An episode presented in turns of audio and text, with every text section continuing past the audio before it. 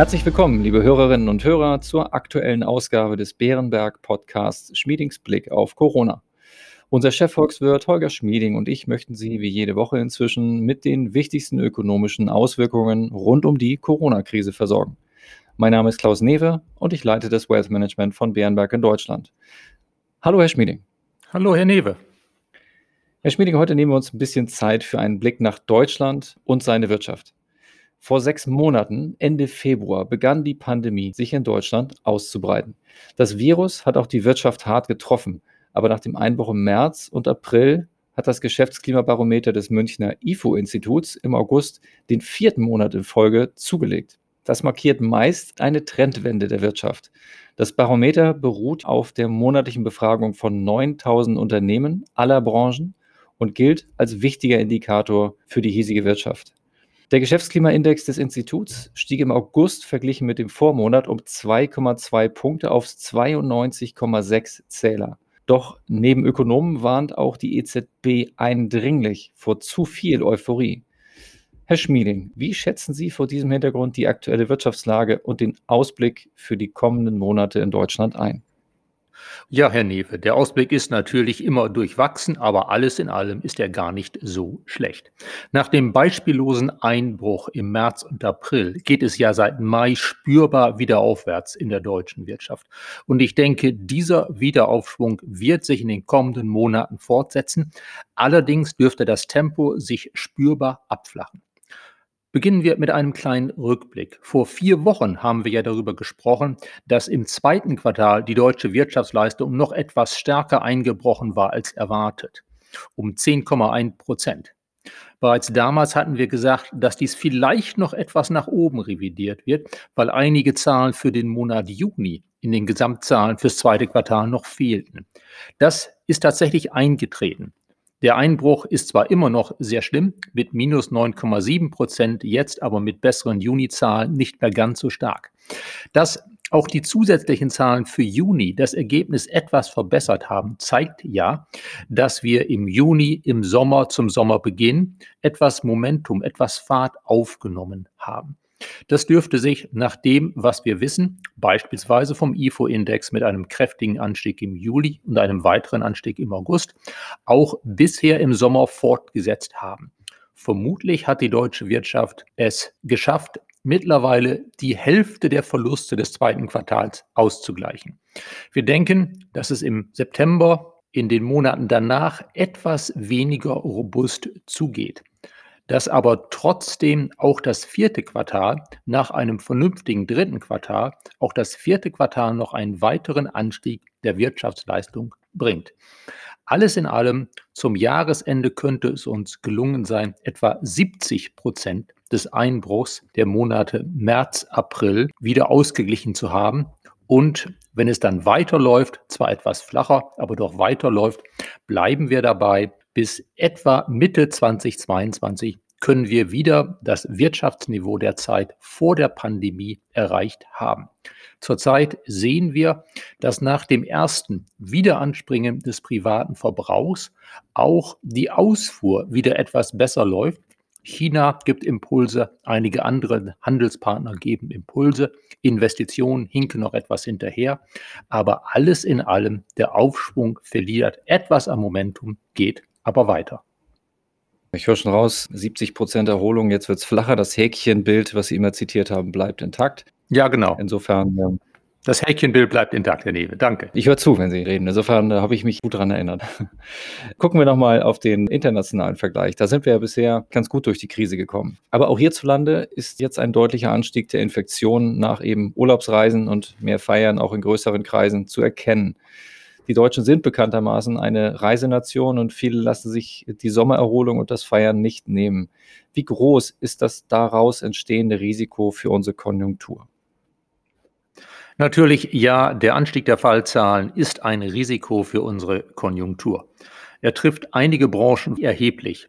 Das Reisegewerbe, die Veranstaltungsbranchen, den Messebau, sicherlich eine ganze Menge Unternehmen in der Gastronomie, die gerne größere Feiern ausrichten. Da wird sich einiges an Lockerungen verzögern. Da werden einige neue Beschränkungen wohl wieder verhängt werden müssen.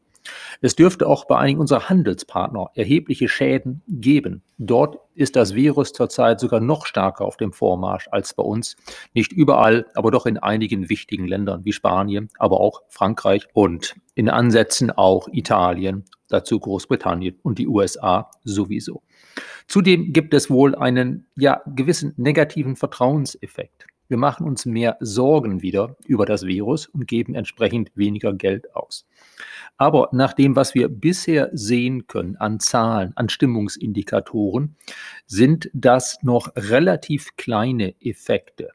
Es wird wohl darauf hinauslaufen, dass, wie eben schon diskutiert, das Tempo des Wiederaufschwungs sich erheblich abflacht, dass der Wiederaufschwung aber wohl doch nicht abbricht. Also bisher ist das, was wir sehen an den Zahlen, was wir spüren, noch vereinbar mit unserem allgemeinen Bild dieses häkchenförmigen Wiederaufschwungs, der halt jetzt etwas an Schwung verliert. Aber das Risiko müssen wir im Auge behalten.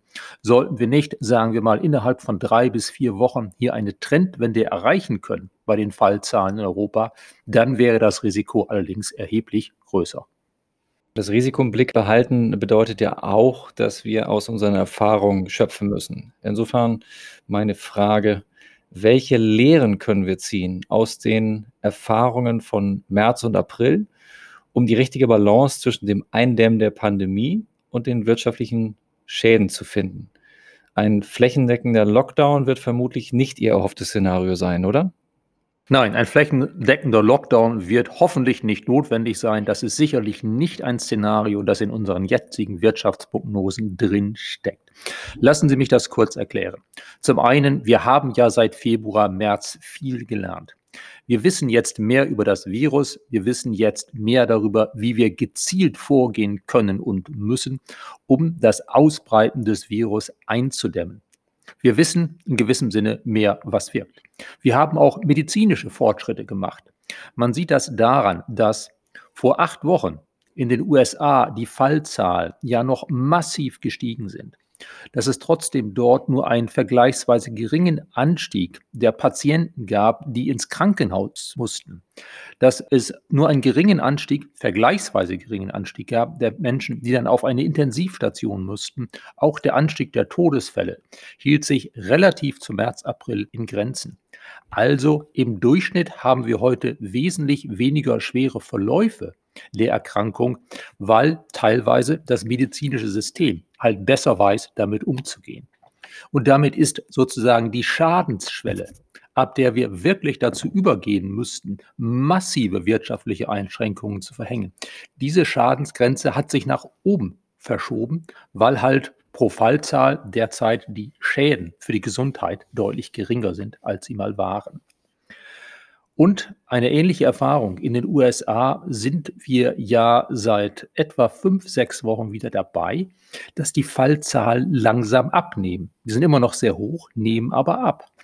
Und wir sehen in den USA, dass vergleichsweise geringe Beschränkungen, also mehr Masken tragen, einige Dinge absagen, Bars schließen, vorsichtiger sein im täglichen Verhalten, dass das offenbar ausgereicht hat, um der Situation wieder Herr zu werden. Und daraus können wir die Lehre ziehen, dass auch bei uns gezielte Maßnahmen, eben Gesichtsmasken tragen, große Feiern einschränken, bei Rückkehren aus Risikogebieten systematisch testen, das passiert ja. Insgesamt uns wieder vorsichtiger zu verhalten. Wir haben den USA gesehen, dass das wirkt und ich glaube, dass das auch bei uns in einiger Zeit wieder wirken wird. Wir haben es in gewissem Sinne durch unser eigenes Verhalten in der Hand.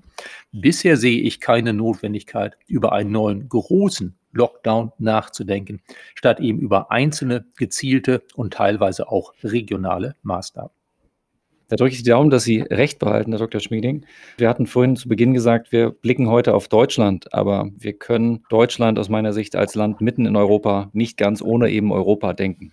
Ich habe beim Lernen mit meiner Tochter vor einiger Zeit alle Nachbarländer Deutschlands angeschaut und da wurde einem wieder sehr deutlich, wie verstrickt wir doch mit unseren Nachbarn auch wirtschaftlich sind. Das habe ich versucht, ihr zumindest zu transportieren. Insofern kurz an Sie die Bitte, skizzieren Sie uns doch einmal, wie Sie die Situation bei unseren Nachbarn in Europa aktuell einschätzen.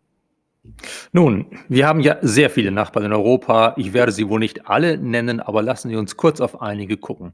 Im Süden, in der Schweiz und Österreich, sieht die Konjunktur wohl ähnlich aus wie bei uns. Allerdings gibt es dort aktuell höhere Fallzahlen. Das mag auch mit der Sommertourismussaison dort zusammenhängen. Italien war von der Pandemie anfangs wesentlich härter getroffen als Deutschland, hat sich dann aber durchaus vernünftig erholt, wieder ab Mai, Juni. Dort gehen zurzeit die Fallzahlen auch zwar nach oben, sind aber etwas niedriger als bei uns. Also in Italien sieht es alles in allem, würde ich sagen, aktuell nicht schlechter aus als bei uns, auch wenn die langfristigen Wirtschaftsaussichten für Italien ohne Strukturreform, wir hoffen es gibt welche, aber ohne Strukturreform dort natürlich deutlich schlechter bleiben werden als die Deutschen. Frankreich hatte sich im Mai, Juni und Juli relativ gut erholt, wohl besser als Deutschland sogar. Gerade der private Verbrauch, der dort eine große Rolle spielt, ist dort erheblich in Gang gekommen. Aktuell muss man sich aber wieder etwas größere Sorgen um Frankreich machen, weil dort die Fallzahlen, also die täglichen Neuinfektionen gemessen an der Bevölkerungsgröße, etwa dreimal höher sind als bei uns. Man steuert mittlerweile wieder gegen. Hoffentlich wirkt das innerhalb von, sagen wir, drei, vier Wochen. Aber in Frankreich nehmen die Sorgen zu. Belgien wurde von der Pandemie härter getroffen, auch vom Wirtschaftseinbruch und hat deutlich höhere Fallzahlen derzeit auch als Deutschland. Die Niederlande wurden zwar weniger hart getroffen vom Konjunktureinbruch, von der Pandemie, haben aber ebenso wie Belgien derzeit höhere Fallzahlen wieder als Deutschland. Allerdings ist da ein Silberstreif am Horizont. In Belgien und den Niederlanden gehen die Fallzahlen offenbar seit zwei Wochen etwas wieder zurück. Möglicherweise bekommen diese beiden Länder die Kurve und dann könnte sich der zurzeit eher durchwachsene Ausblick für diese Länder in Kürze wieder aufhellen.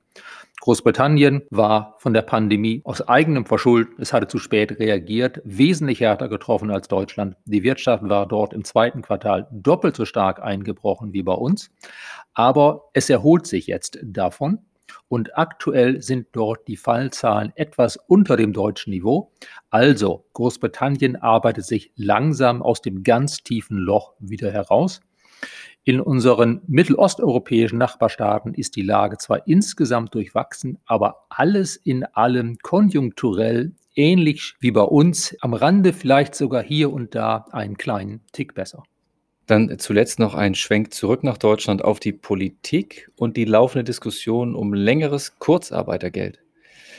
Ist das aus Ihrer Sicht wirtschaftlich sinnvoll oder sollten die Hilfen bald zurückgefahren werden, damit Zombie-Unternehmen und dauerhaft unrentable Arbeitsplätze nicht zu lange auf Kosten der Steuerzahler konserviert werden? Herr Newe, ja, das ist eine gute Frage. Lassen Sie zunächst einmal uns noch betonen, das Kurzarbeitergeld in Deutschland ist wirklich eine große Erfolgsgeschichte. Das dürfte langsam als kompliziertes Fremdwort in viele andere Sprachen eingehen, weil man doch von Frankreich bis Großbritannien in Ansätzen sogar in den USA versucht hat, das deutsche Modell ein bisschen, teilweise sogar sehr stark zu imitieren. Beim Kurzarbeitergeld ist die Frage, es ist eine Brücke, aber eine Brücke wohin? Zurück in den alten Job. Solange es eine gute Hoffnung gibt, dass es die Brücke zurück in den alten Job ist, ist es natürlich sinnvoll. Und nach einer besonders tiefen Krise, von der man dann eben vielleicht zwei Jahre braucht, um sich zu erholen, statt nur ein Jahr, um sich zu erholen, macht es durchaus Sinn, das Kurzarbeitergeld zu verlängern. Aber je größer die Wahrscheinlichkeit wird, dass der alte Job nicht wiederkommt, dass die Brücke letztlich ins Nirgendwo führt, dass das Unvermeidliche dann doch der Arbeitsplatzwechsel, möglicherweise mit zwischenzeitlicher Arbeitslosigkeit ist. Je mehr sich das als unvermeidlich herausstellt, desto eher muss man auch sagen, dann soll man es auch nicht zu lange hinauszögern. Ich meine, der richtige Ansatz ist, generell das Kurzarbeitergeld tatsächlich zu verlängern. Ruhig für das ganze kommende Jahr. Aber im Laufe des kommenden Jahres dann darüber nachzudenken, es etwas weniger großzügig zu machen. Also die jetzige Regelung, dass es ab dem siebten Monat auf 80 Prozent des vorherigen Nettoeinkommens für den Verdienstausfall angehoben wird. Vorher war es ja 60 Prozent. Diese Regelung sollte man wahrscheinlich langsam abbauen.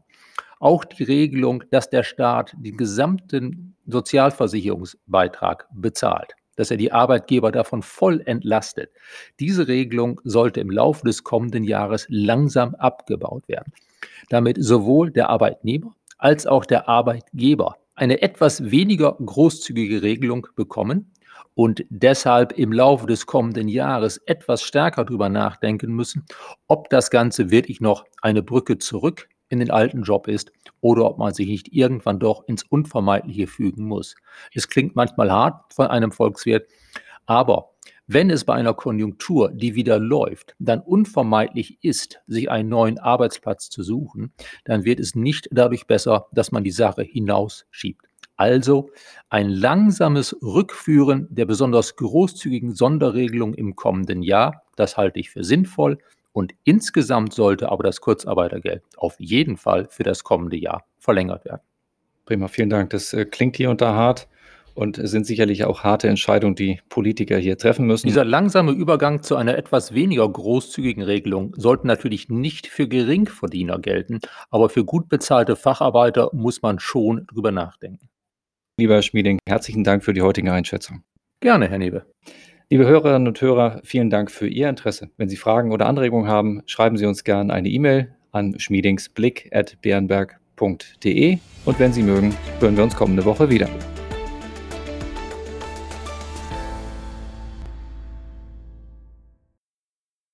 Wichtiger Hinweis: Bei dieser Information handelt es sich um eine Marketingmitteilung. Bei diesem Podcast und bei Referenzen zu emittenten Finanzinstrumenten oder Finanzprodukten handelt es sich nicht um eine Anlagestrategieempfehlung im Sinne des Artikels 3 Absatz 1 Nummer 34 der Verordnung EU Nummer 596-2014 oder um eine Anlageempfehlung im Sinne des Artikels 3 Absatz 1 Nummer 35 der Verordnung EU Nummer 596-2014 jeweils in Verbindung mit 85 Absatz 1 WPHG. Als Marketingmitteilung genügt diese Information nicht allen gesetzlichen Anforderungen zur Gewährleistung der Unvoreingenommenheit von Anlageempfehlungen und Anlagestrategieempfehlungen und unterliegt keinem Verbot des Handelns vor der Veröffentlichung von Anlageempfehlungen und Anlagestrategieempfehlungen. Diese Information soll Ihnen Gelegenheit geben, sich selbst ein Bild über eine Anlagemöglichkeit zu machen. Es ersetzt jedoch keine rechtliche, steuerliche oder individuelle finanzielle Beratung. Ihre Anlagenziele sowie Ihre persönlichen und wirtschaftlichen Verhältnisse wurden ebenfalls nicht berücksichtigt. Wir weisen daher ausdrücklich darauf hin, dass diese Information keine individuelle Anlageberatung darstellt. Eventuell beschriebene Produkte oder Wertpapiere sind möglicherweise nicht in allen Ländern oder nur bestimmten Anlagekategorien zum Erwerb verfügbar. Dieser Podcast darf nur im Rahmen des anwendbaren Rechts und insbesondere nicht an Staatsangehörige der USA oder dort wohnhafter Personen verteilt werden. Diese Information wurde weder durch eine unabhängige Wirtschaftsprüfungsgesellschaft noch durch andere unabhängige Experten geprüft. Die in diesem Podcast enthaltenen Aussagen basieren entweder auf eigenen Quellen des Unternehmens oder auf öffentlich zugänglichen Quellen Dritter und spiegeln den Informationsstand zum Zeitpunkt der Aufnahme wider. Nachträglich eintretende Änderungen können in diesem Dokument nicht berücksichtigt werden. Angaben können sich durch Zeitablauf und/oder infolge gesetzlicher, politischer, wirtschaftlicher oder anderer Änderungen als nicht mehr zutreffend erweisen. Wir übernehmen keine Verpflichtung, auf solche Änderungen hinzuweisen und/oder eine aktualisierte Information zu erstellen. Frühere Wertentwicklungen sind kein verlässlicher Indikator für die künftige Wertentwicklung. Zur Erklärung verwendeter Fachbegriffe stehen Ihnen auf www.bärenberg.de/glossar ein Online-Glossar zur Verfügung